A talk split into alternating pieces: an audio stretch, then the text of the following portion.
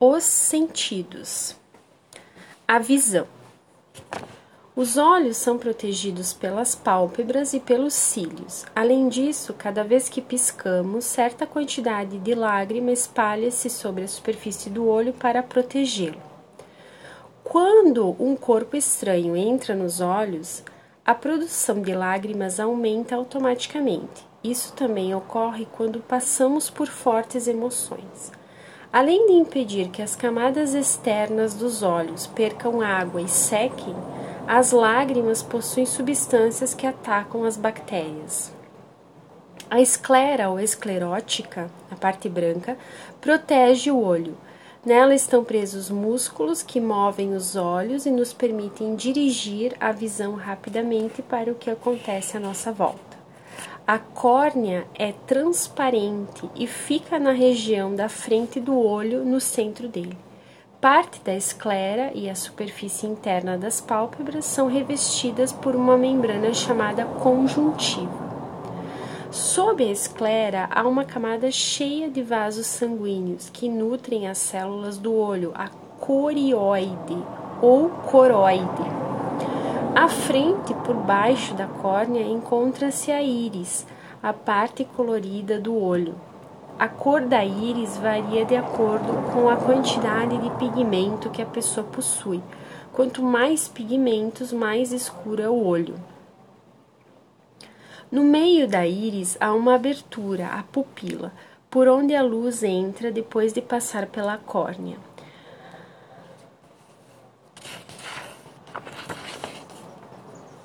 A íris possui músculos que podem se contrair ou relaxar, diminuindo ou aumentando o tamanho da pupila de acordo com a iluminação do ambiente. Dessa forma, a íris regula automaticamente a intensidade de luz que entra nos olhos. Atrás da íris está a lente, uma pele nova anatômica ou cristalino que pode ser comparada com a lente da máquina fotográfica. Isso significa que ela, junto com a córnea, concentra os raios luminosos de modo a formar uma imagem no fundo do olho, na sua camada mais interna e sensível à luz, a retina.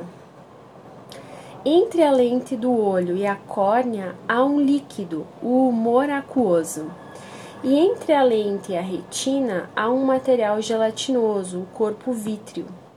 O conjunto formado pela lente do olho, pelo humor aquoso e pelo corpo vítreo funciona como um sistema de lentes de uma máquina fotográfica, que faz os raios de luz convergirem para a retina.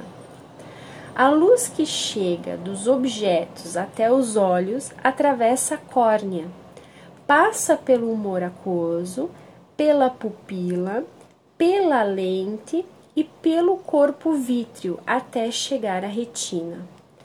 A imagem formada é invertida em relação ao objeto, mas a imagem será percebida somente quando as mensagens nervosas provenientes da retina chegarem ao cérebro, órgão que fornece a imagem correta do objeto.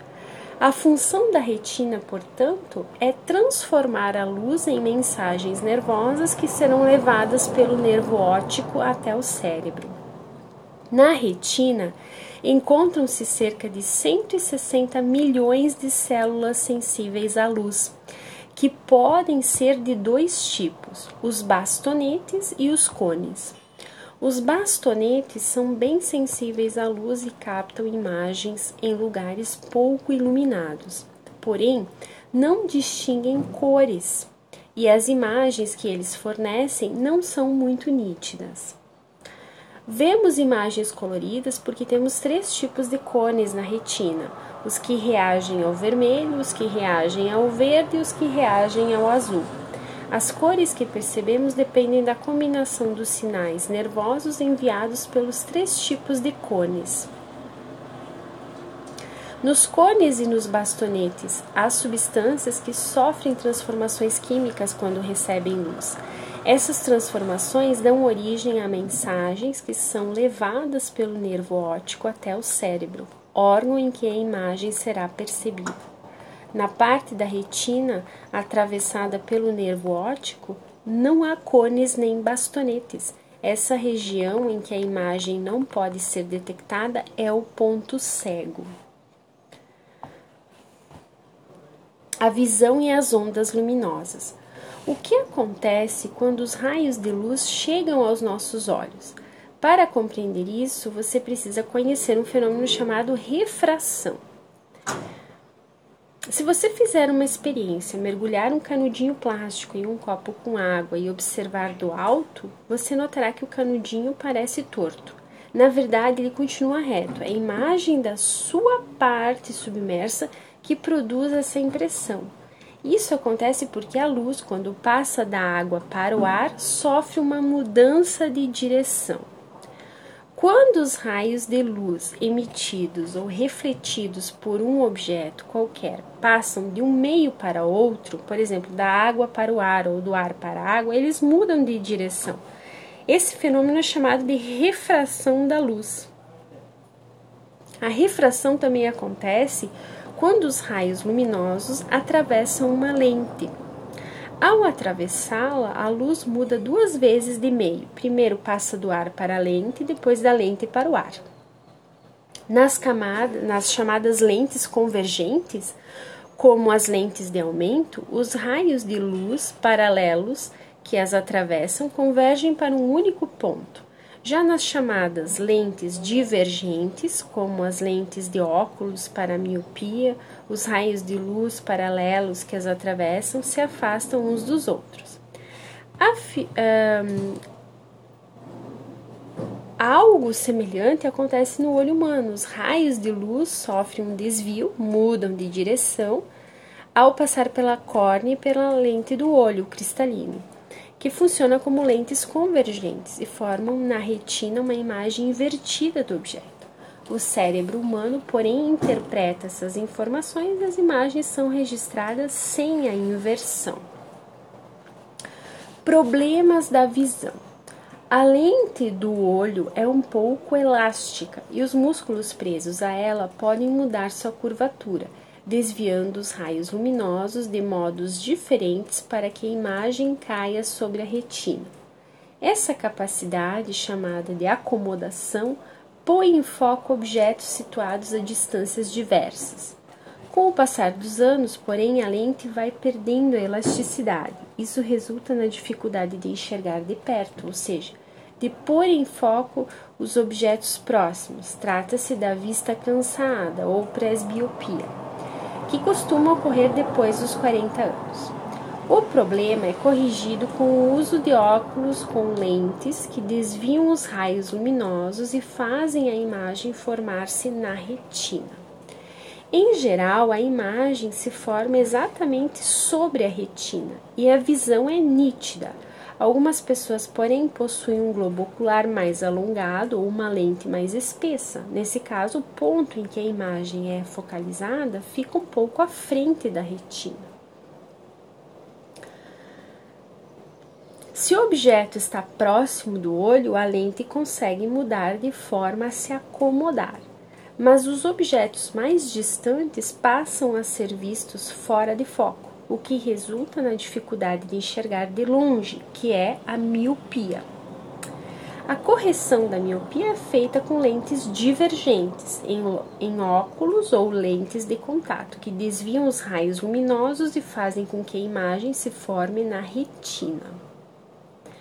Um problema de visão oposto à miopia é a hipermetropia. Na pessoa com hipermetropia, em geral, o diâmetro do globo ocular é mais curto, por isso, o ponto em que a imagem se forma fica depois da retina. Nesse caso, a elasticidade da lente permite que ela mude de forma e, e se acomode para focalizar os objetos distantes, mas os objetos mais próximos são vistos fora de foco, o que resulta na dificuldade de enxergar de perto. O uso de lentes convergentes que desviam os raios luminosos e fazem a imagem se formar sobre a retina corrige a hipermetropia. Há também cirurgias a laser que modificam a córnea e corrigem problemas como a miopia e a hipermetropia. Mas é preciso que o oftalmologista considere a indicação para essas cirurgias de acordo com cada caso individual. Em algumas pessoas, a lente ou a córnea tem um formato irregular. Com isso, a imagem fica fora de foco em algumas direções. É o astigmatismo. A correção é feita com lentes que fazem alguns raios convergirem mais do que os outros. Desse modo, elas compensam a curvatura desigual do olho. A catarata. A catarata é um problema em que a lente perde parte da transparência e prejudica a visão. É mais comum após os 50 anos. O problema pode ser corrigido retirando-se a lente do olho por meio de cirurgia e substituindo por uma lente artificial.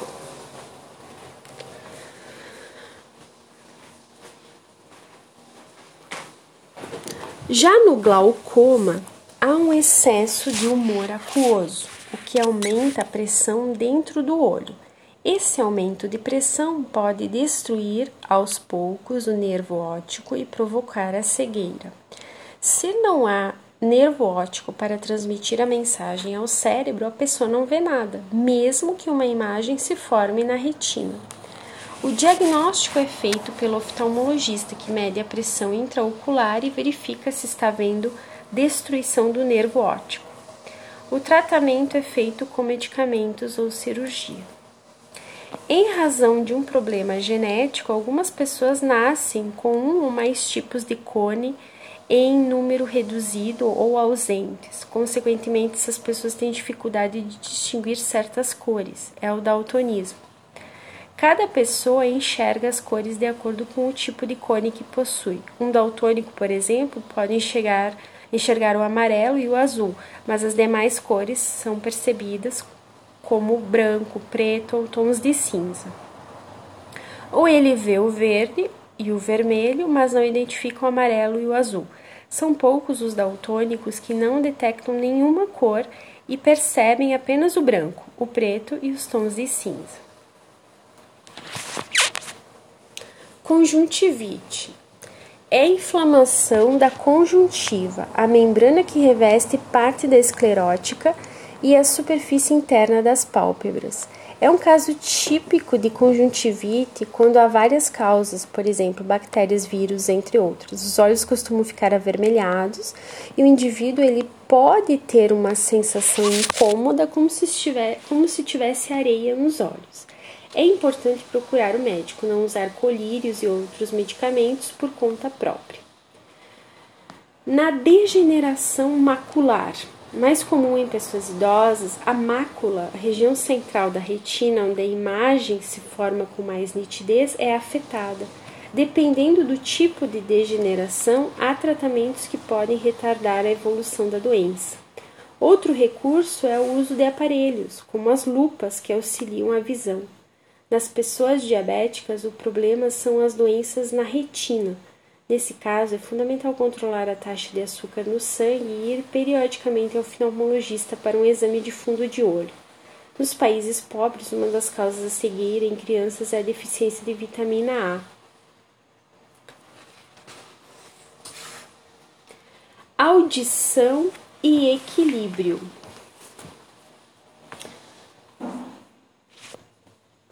Os órgãos popularmente conhecidos como ouvidos nos permitem muito mais do que ouvir sons. Eles também são órgãos do equilíbrio, que fornecem ao cérebro informações sobre o movimento e a posição do nosso corpo.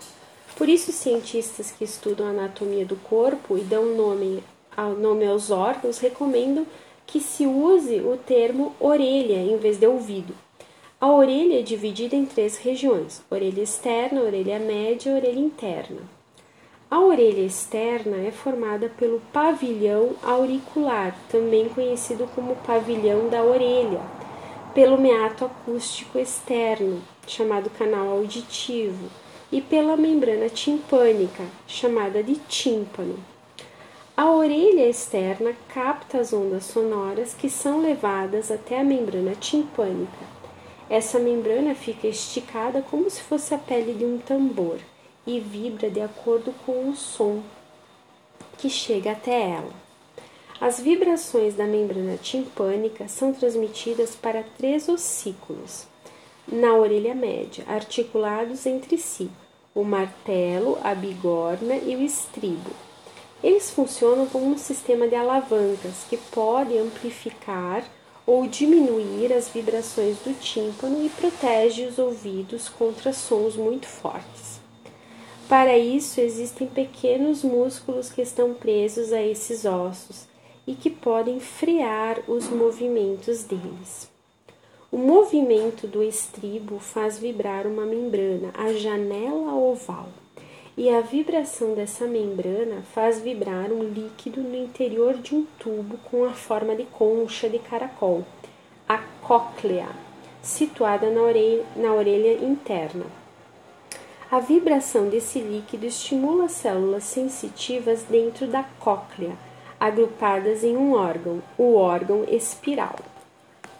As células ciliadas sensitivas transformam as vibrações em mensagens nervosas que são levadas ao cérebro pelo nervo vestíbulo coclear. Vestíbulo coclear é no cérebro que se forma a sensação do som. Da orelha média sai um canal, a tuba auditiva, que se abre na faringe. A tuba auditiva permite que a pressão do ar de dentro da orelha média se equilibre com a da atmosfera. Quando subimos uma serra de carro ou de ônibus, sentimos uma pressão na orelha. É que com a pressão atmosférica diminui com a altitude, fica menor do que a pressão do ar na orelha. A membrana timpânica é então pressionada de dentro para fora e fica um pouco curvada. Se continuar assim, a membrana timpânica não pode vibrar direito, o que prejudica a audição. A saída de parte do ar pela tuba auditiva equilibra as pressões e resolve o problema. De modo geral, isso ocorre naturalmente, mas podemos facilitar esse processo engolindo um pouco de saliva, mastigando ou bocejando o equilíbrio do corpo. Além da cóclea, a orelha interna possui canais, os canais semicirculares, e uma cavidade, o vestíbulo, sendo por isso também chamado de labirinto. Os canais e a cavidade estão cheios de líquido. Quando movemos a cabeça ou quando nos movimentamos, o líquido dos canais semicirculares e de outras cavidades, juntamente com pequenos cristais de cálcio, se desloca e estimula as células sensitivas da cóclea. Estas, por sua vez, enviam mensagens ao cérebro que identifica o tipo de movimento realizado e corrige o corpo. Essas informações são importantes para manter o equilíbrio, outro sentido do corpo. Quando uma pessoa roda o corpo e para de repente, o líquido nos canais e nas cavidades continua a se deslocar por alguns instantes. Consequentemente, são enviadas ao cérebro informações de que o corpo está se movimentando. Mas essas informações não são coerentes com a percepção de que o corpo está parado. O conflito de informações faz a pessoa ficar tonta temporariamente. Existem várias doenças que afetam o labirinto, chamada de labirintopatias ou labirintites. Dependendo do problema, a pessoa pode ter tonturas, vertigens, enjoo, dor de cabeça, ouvir zumbidos e outros sintomas. O tratamento é feito de acordo com a causa do problema somente o médico pode diagnosticar.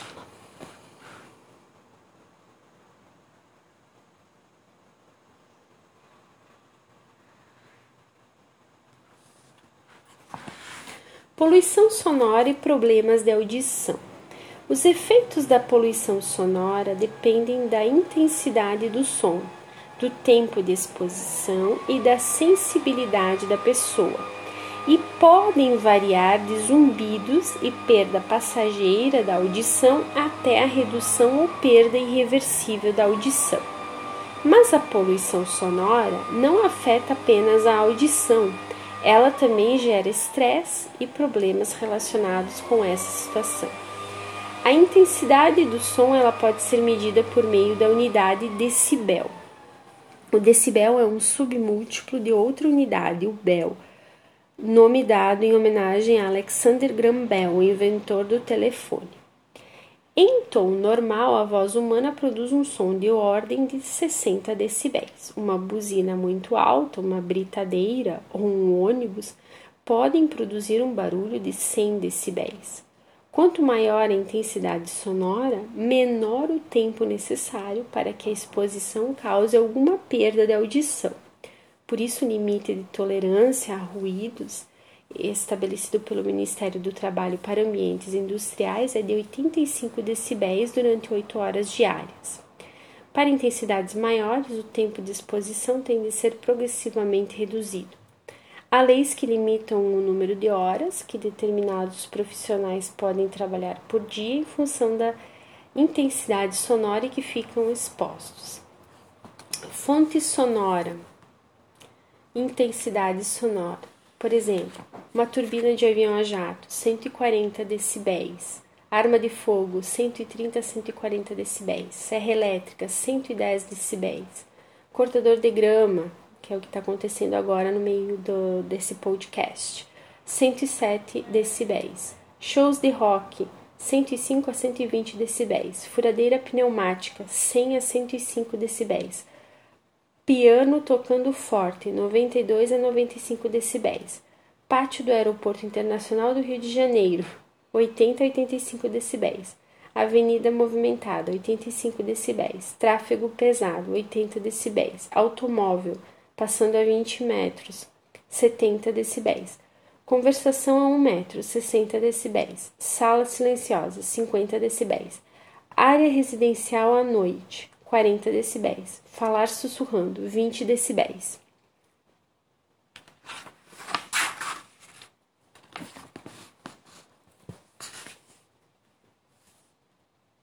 Olfato. Pelo olfato, reconhecemos o cheiro de diversas substâncias. Desse modo, podemos identificar um alimento estragado ou algum produto capaz de causar danos à saúde. No entanto, é bom lembrar que nem todas as substâncias perigosas e nem todos os alimentos estragados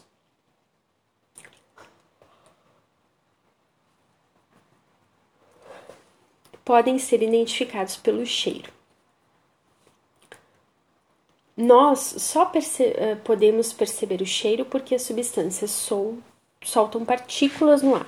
Quando essas partículas chegam às cavidades nasais, às fossas nasais, elas estimulam as células sensitivas, os receptores olfatórios, que se concentram em uma região das cavidades nasais. Pelo nervo olfatório, essas células mandam mensagens ao cérebro, que nos permite identificar o cheiro da substância. O olfato humano não é tão desenvolvido quanto da maioria dos mamíferos. Ainda assim, temos cerca de 16 milhões de receptores olfatórios, que possibilitam uma percepção de cerca de 10 mil odores diferentes. Gustação. O sentido da gustação nos dá informações sobre certas substâncias dissolvidas nos alimentos. Por meio da gustação é possível perceber centenas de gostos diferentes e reconhecer diversos tipos de alimento. Podemos identificar, por exemplo, alimentos ricos em açúcares, evitar alimentos estragados ou substâncias venenosas. Mas, assim como em relação ao cheiro, nem todas as substâncias prejudiciais podem ser identificadas por esse sentido.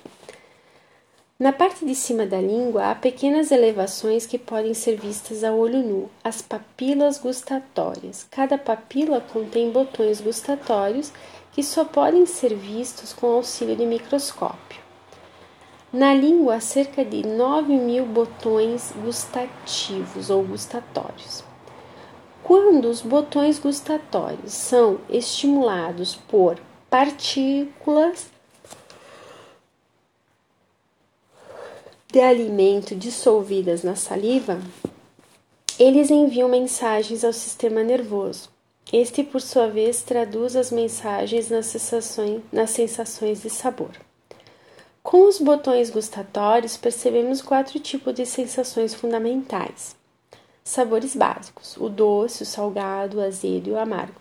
Porém, o sabor total de um alimento envolve não apenas uma combinação de quatro sensações, mas também o cheiro e a textura do alimento. O quinto sabor.